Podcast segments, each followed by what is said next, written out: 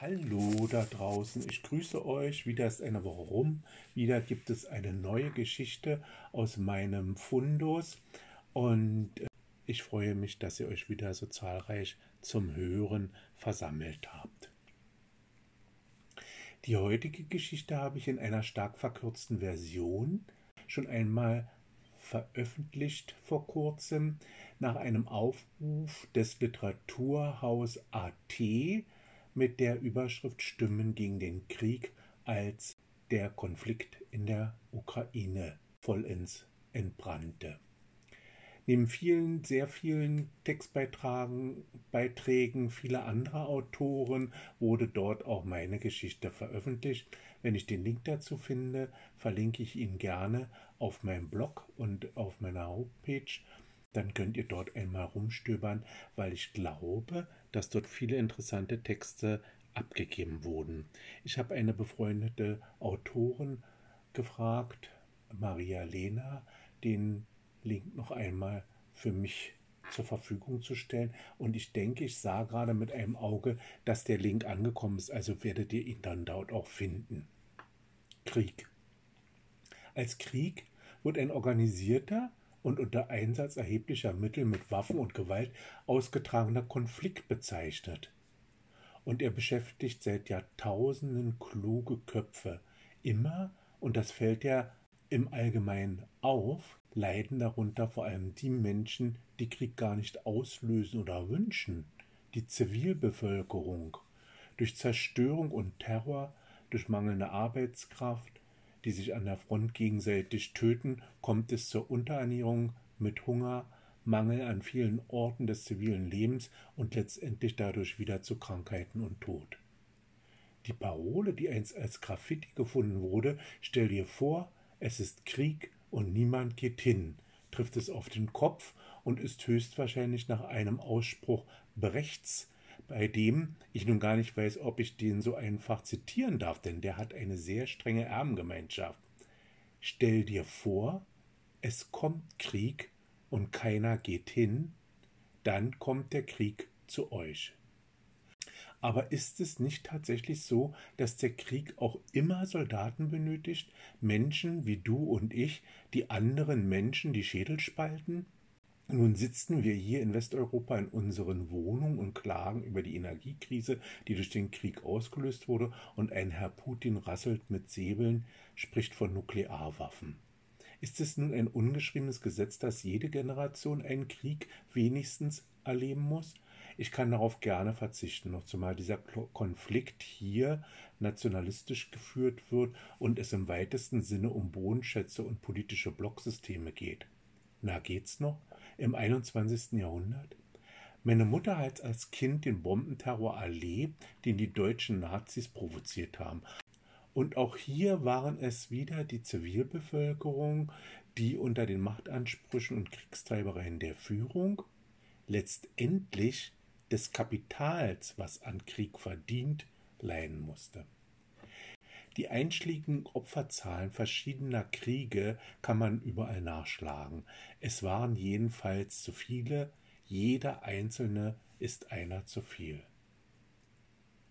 Nun in der Weihnacht, wo es uns relativ gut geht und ich inständig hoffe, dass es so bleibt, möchte ich gerne eine Geschichte zu diesem Thema vortragen.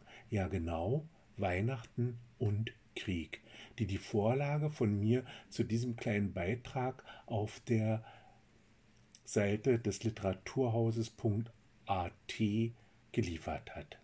Diese Geschichte platzierte sich im Wettbewerb des Schreiblustverlages 2008 und ich wünsche nun nachdenkliche Unterhaltung.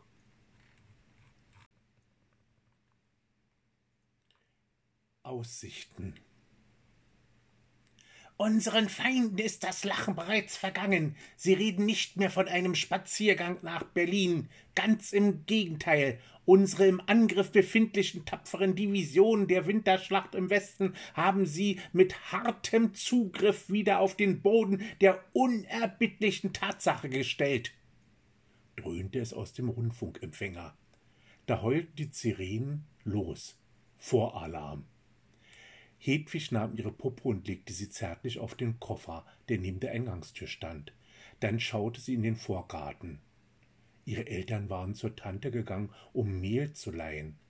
Hedwigs Mutter wollte backen. Echte Kekse. Es sollte zu Weihnachten duften. Nun stand Hedwig im Bad und sah aus dem Fenster, unruhig wartend. Hoffentlich würden die Eltern rechtzeitig nach Hause kommen. Gleich würde der Hauswart durchs Haus schreien und wie ein Berserker gegen die Wohnungstür hämmern. Bei diesem Geräusch bekam sie jedes Mal einen Hass. Sie wollte Ruhe und keine Sirenen, keine Bomben. Wozu diente dieser Krieg? Wieso konnte Weihnachten nicht wie in ihren Büchern sein, wunderschön mit Geschenken und strahlendem Baum? Ein Konzert im Radio wäre schön. Stattdessen kam nur Gebrüll aus dem Lautsprecher, das noch mehr Krieg bedeutete. Schon wummerte es an die Wohnungstür. Raus, Fliegeralarm, alle in den Keller. Haben Sie gehört, Herr Müller? Hedwig öffnete und rief dem Luftschutzwart hinterher Wir kommen gleich, meine Eltern sind noch unterwegs. Er reagierte nicht, drosch schon brüllend gegen die nächste Tür. Auf dem Treppenabsatz liefen gerade die Huberts vorbei. Hansi lächelte sie flüchtig an und lief weiter treppab, zwei Stufen auf einmal nehmend. Ihnen folgten Herr und Frau Kosel aus dem obersten Stockwerk. Frau Kosel hatte einen dicken Pelz an und trug einen weiteren im Arm. Ihr Mann wetterte Wenn hier alles in Schutt und Asche liegt, stolzierst du durch die Trümmer mit zwei Pelzen. Sie zeterte zurück. Wenn du an der Front dem deutschen Volke dienen würdest, lege hier nicht alles in Trümmern. Herr Kosel sah verlegen zu Hedwig und eilte weiter. Unruhig ging Hedwig wieder zurück zum Badfenster und schaute in den Vorgarten. Niemand hielt sich dort im Freien auf.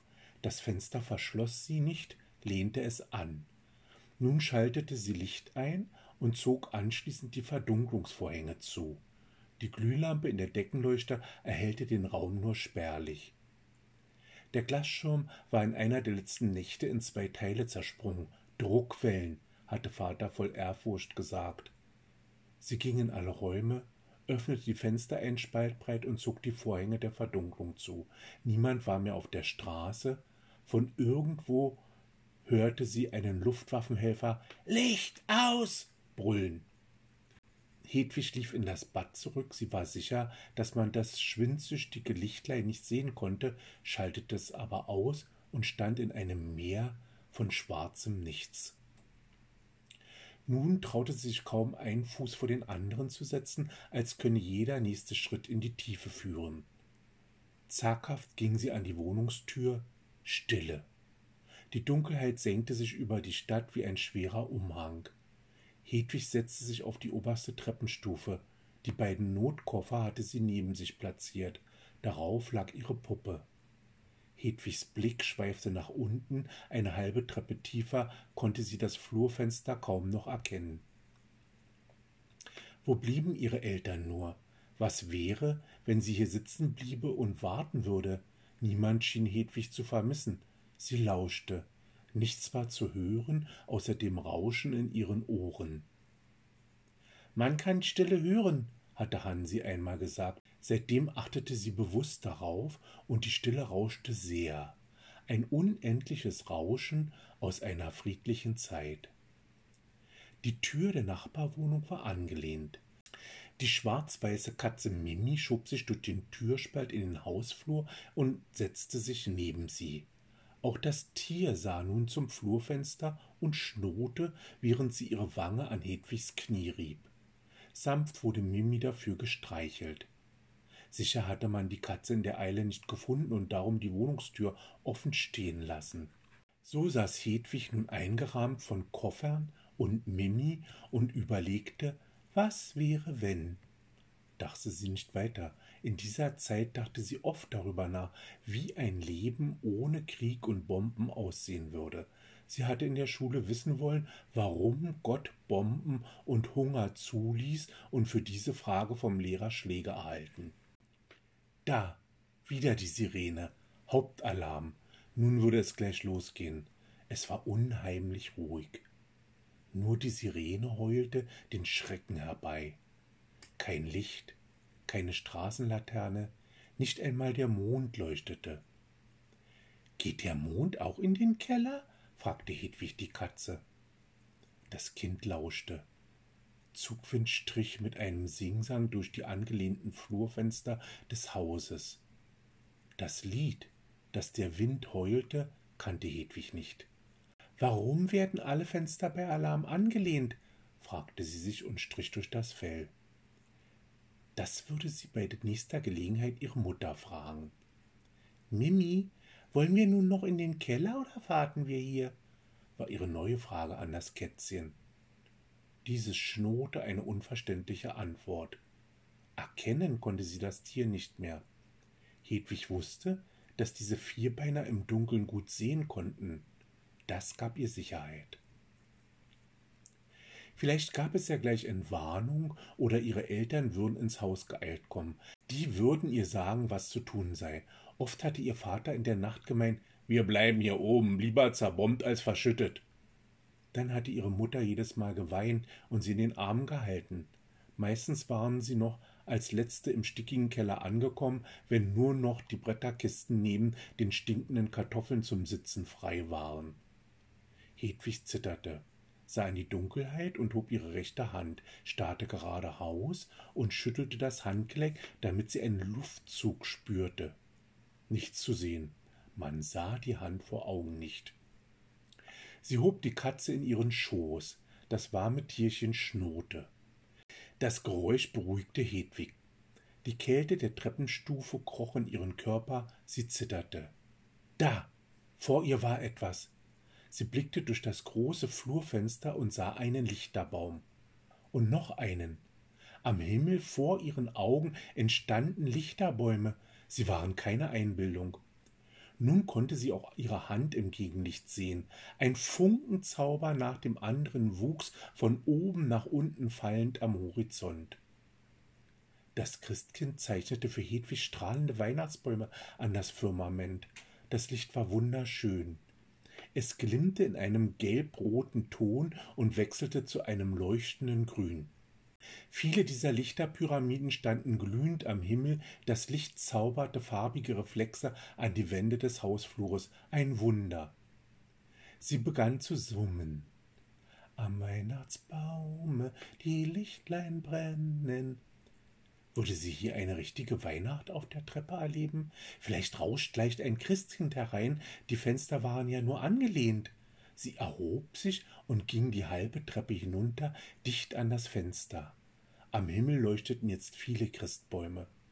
Nun hörte sie ein tiefes Brummen. Oh nein! Sie wusste, dass die Flieger dieses Geräusch machten. Mit offen stehendem Mund ging sie einen Schritt vom Fenster zurück. Sie sah sie fallen, die Pakete, die keine Geschenke waren, und sie sah die Einschläge hell aufleuchtend, gefolgt von einem Krachen. Jedes Mal zuckte sie zusammen und zog den Kopf ein. Wie gelähmt stand Hedwig da und sah die Bomben wie Riesentannzapfen zur Erde fallen. Es jaulte kurz, wurde lauter, pfiff und dann dieser Rumps. Die Explosion, ein Bersten. Die fallenden Bomben schlugen näher ein. Sie ging die Stufen rückwärts hoch und flüsterte Mimi, wo bist du? Komm zu mir. Mit einem lauten Krachen flog vor ihr das Flurfenster auf. Es pendelte mit Knirschen an die Wand, das Glas klirrte und fiel zu Boden, während der Rahmen wieder zuschlug. Gruselig schaukelte der Fensterflügel noch einmal hin und her. Putz fiel von der Decke, als es das nächste Mal schepperte. Die Treppe bebte. Rauchschwaden.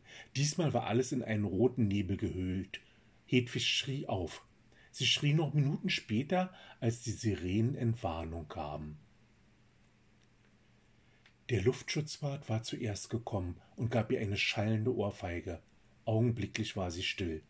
Viele Leute liefen durch das Haus. Einige hatten Hedwig noch nie gesehen. Überall brennt es, das Nachbarhaus ist weg, alles Schutt und Asche, Leute sind in unseren Keller durchgebrochen, alle gerettet, auch deine Eltern, Hede. Hansi lächelte sie mit verschmiertem Gesicht an. Hedwig murmelte Mimi und zeigte auf die Katze. Diese lag reglos auf dem Treppenabsatz, durchbohrt von einer riesigen Glasscherbe. Hedwigs Mutter kam die Treppe hochgeeilt, auch sie war voller Dreck. Weinend nahm sie Hedwig hoch und ging mit ihr in die Wohnung. Hier der Staub und Putz geschneit, alles grau gepudert. Dir ist nichts passiert, Mensch Spatz, alles wird gut. Bestimmt feiern wir nächstes Jahr wieder Weihnachten im Frieden, mit einem hell leuchtenden Baum. Wir müssen nur ganz fest daran glauben. Das Goebbels-Zitat zu Beginn der Geschichte habe ich dem Verzeichnis Deutsche Geschichte von Tag zu Tag entnommen und stammt vom 24. Dezember 1944.